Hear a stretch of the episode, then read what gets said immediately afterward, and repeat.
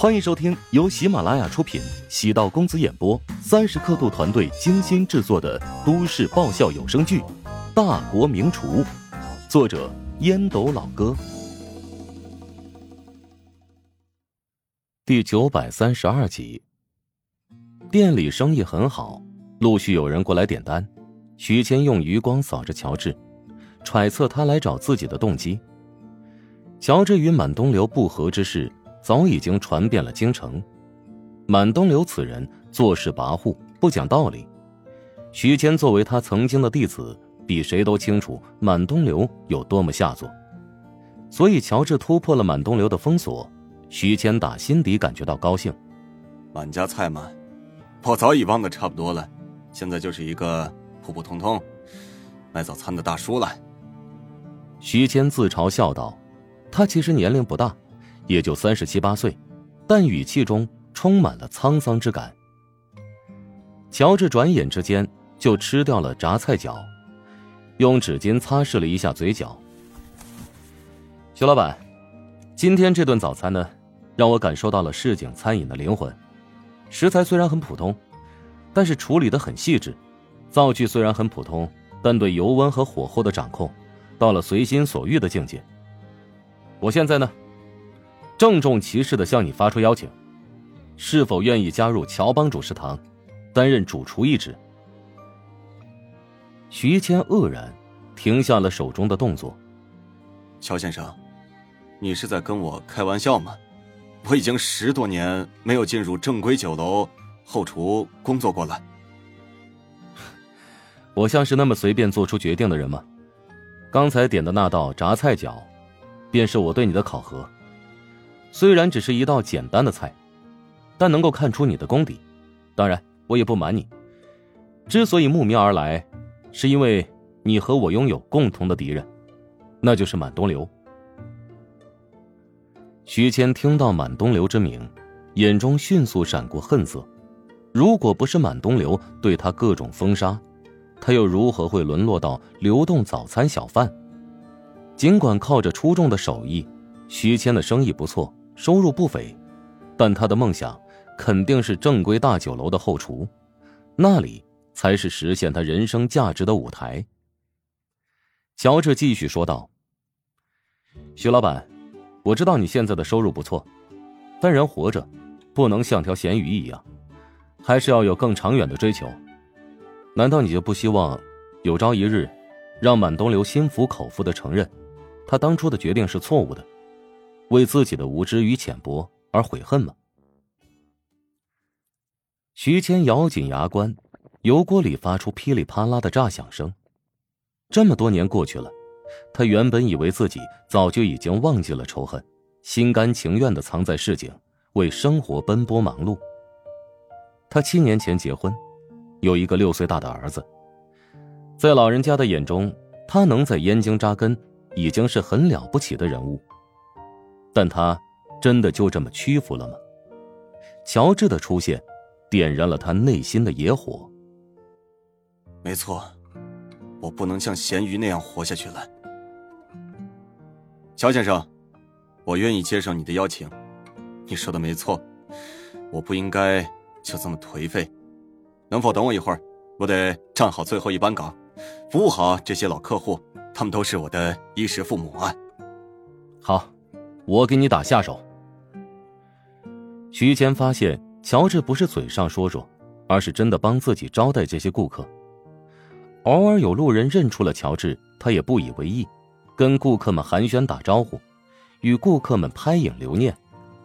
乔治很快融入到了早餐摊的氛围之中。在徐谦看来，乔治一点没有名厨的架子，脸上始终保持着充满亲和力的笑容，嘴巴很勤快。让顾客相处时，能清晰感觉到他身上传来的善意和温度。徐谦微笑着说道：“如果我不加入乔帮主食堂，明天啊，我的早餐摊恐怕要大火了。有人知道你在这边帮忙呢，肯定慕名而来。休想反套路我！我是为了说服你加入我，才刻意亲近讨好你。”哈哈哈哈哈！谢谢老板赏识啊！等干完了最后一票，我就是你的人了，以后做牛做马，任你驱使。哎，你是我专门过来请的主厨，我会好好供着才行。徐谦和乔治两人一边闲聊一边做生意。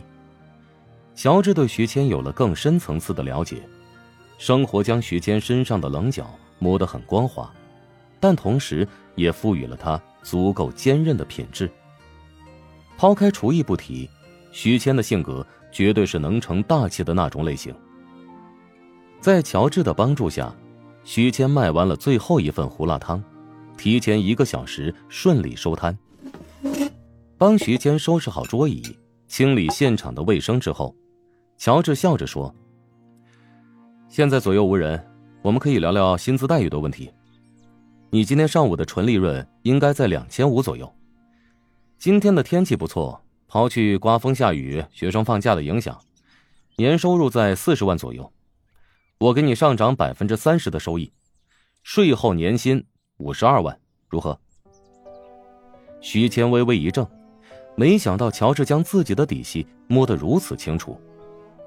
乔先生，谢谢你的信任，我愿意加入乔帮主。这对我而言是一个巨大的机会，对乔帮主食堂而言也是一份宝贵的收获。徐谦跟乔治互换了电话号码，然后骑着电动三轮车返回家中。他住在十多公里外的老小区。当初看中价格比较低才入手，但如今这小区的价格也得到了很惊人的数据。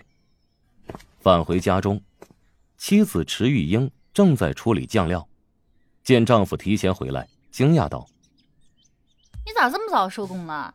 不会被城管给罚了吧？”“哦，没有，生意比往常还要好一点，是有人给我帮忙了。”徐谦从口袋里掏出碎钱，池玉英面色变得难看。谁给你帮忙了？不会是那个不要脸的女人吧？啊！你胡说什么呢？